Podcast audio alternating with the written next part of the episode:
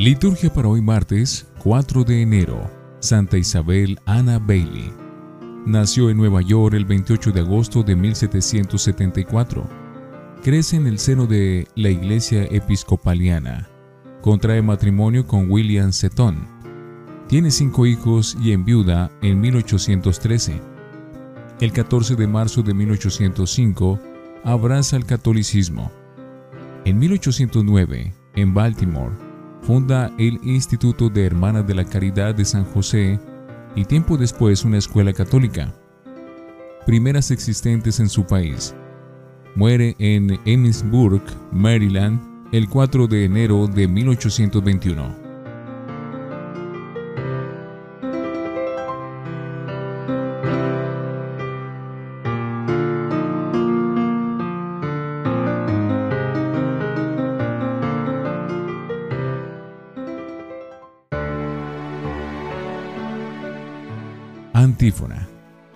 Bendito el que viene en nombre del Señor. El Señor es Dios y Él nos ilumina.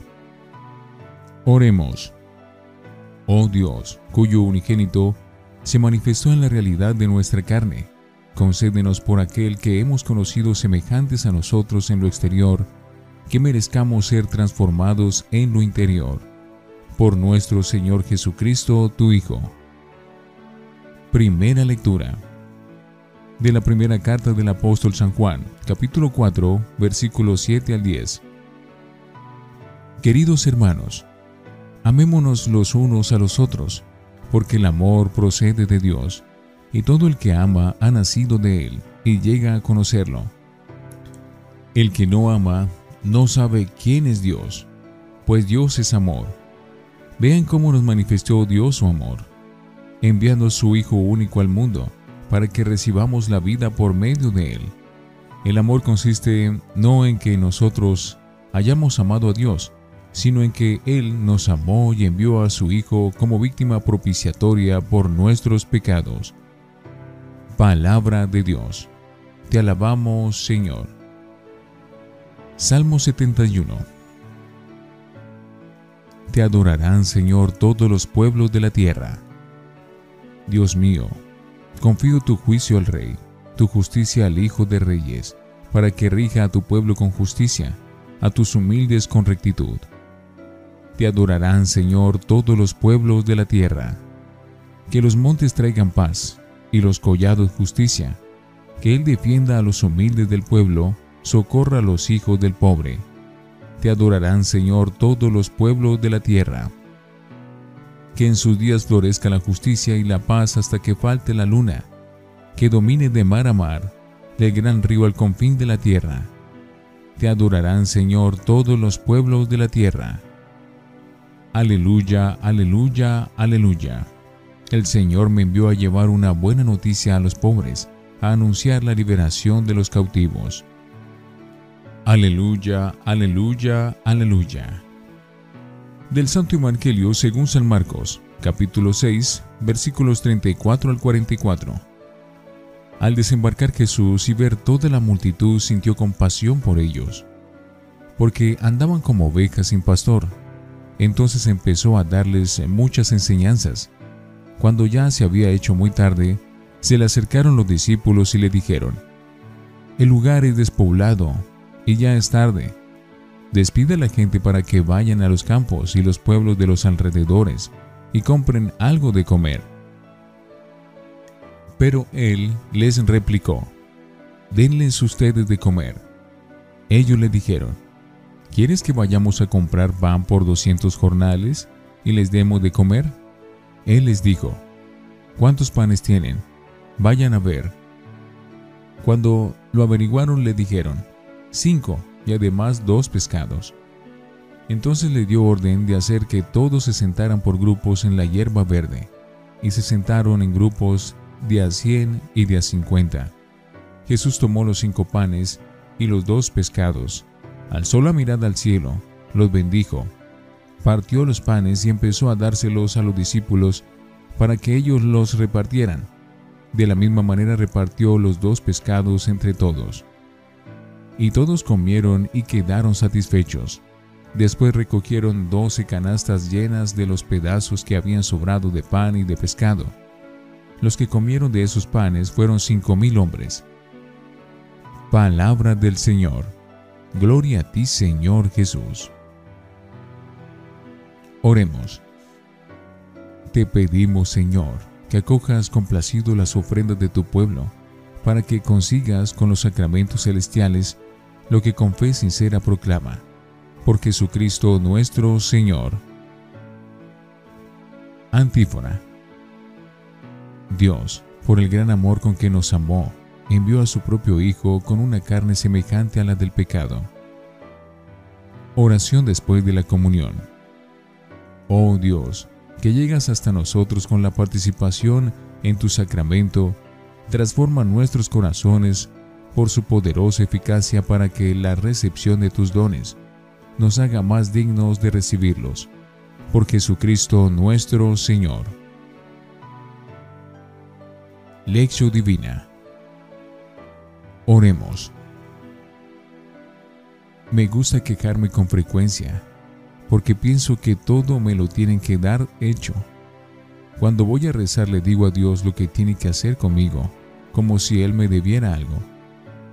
Dios, en el Evangelio de su Hijo, me dice, Pon tus panes, comparte tu tiempo, sonríe a todos, ponle color a la vida. Señor Jesús, enséñame a ser humilde y generoso. Amén. Lectura. El criterio del amor.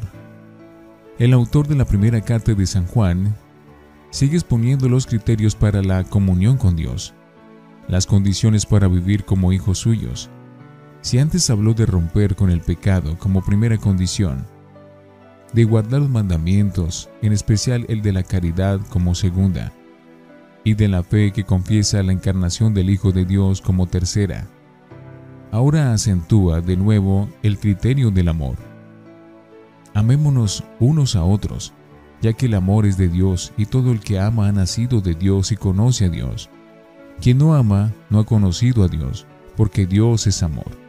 Aquí el verbo conocer tiene la profundidad bíblica de la experiencia y del contacto personal. El conocimiento de Dios que la fe y el amor dan al creyente es inmensamente superior al intelectualismo del conocimiento filosófico o gnosis platónica. En la Biblia, en la teología cristiana y en la historia de las religiones y de la filosofía hay múltiples definiciones de Dios San Juan dice que Dios es amor. Y aquí una definición siempre actual y una teología inteligible para el hombre de todo tiempo y lugar. Lógicamente, de la revelación del Dios amor había de brotar el cristianismo amor de Jesús. Decir que Dios es amor es afirmar que no es solo una persona que ama, sino que es el amor mismo en persona. Por eso, ¿Cómo podremos ser hijos nacidos de un Dios que es amor si no amamos nosotros también?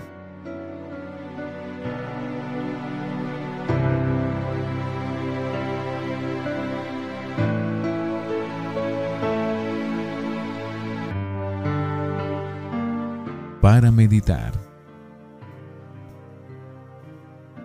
Cristo, sacramento del amor del Padre el Dios que es amor se ha manifestado como tal dándonos a Cristo, su Hijo, como propiciación por nuestros pecados.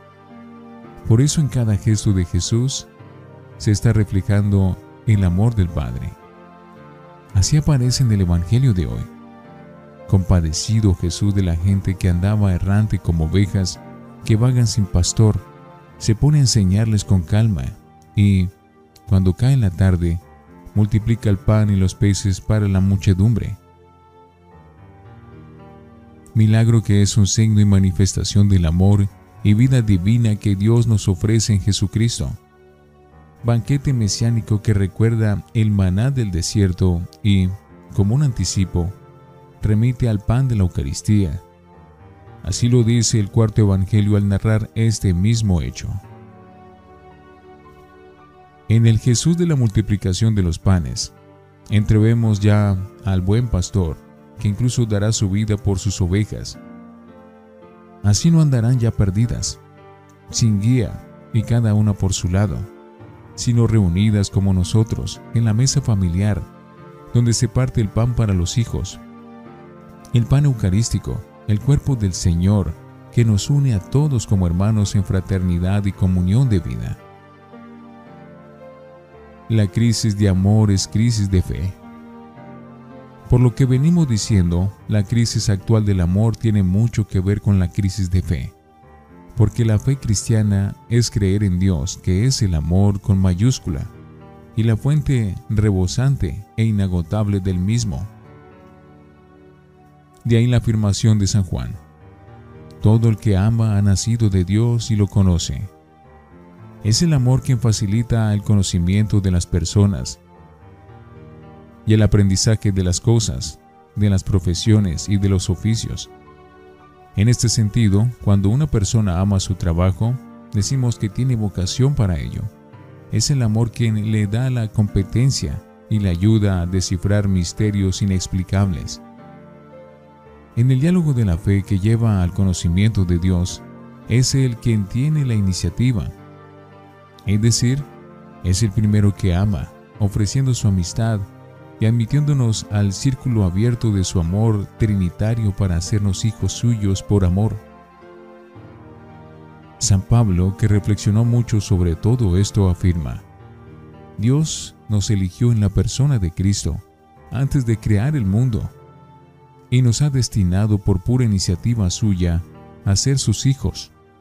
El tesoro de su gracia ha sido un derroche para con nosotros. Por eso definir a Dios como amor no es una mera gratificación efectiva ni una efusión poética, es una realidad fascinante. En ella se abisman los santos y los místicos, no como quien se pierde en una soledad sin límites, sino en una vida sin fondo y sin fronteras. Reflexionemos. Jesús se compadece y actúa, pero no lo hace sin la gente, sino con lo que cada uno aporta. ¿Estamos dispuestos a colaborar en Él en la obra de salvación? ¿Nuestra caridad para con el prójimo es signo de una pertenencia a Dios? ¿Es reflejo de que es hijo de Él? ¿En nuestra comunidad son evidentes los signos de amor cristiano hacia los demás? Oremos. Aparta de nosotros, Señor, las excusas y el temor al compromiso. Que nunca nos dejemos vencer por la altivez que nos impide vivir con humildad y sencillez todos los días de nuestra vida. Danos un corazón compasivo como el de tu Hijo Jesús. Amén.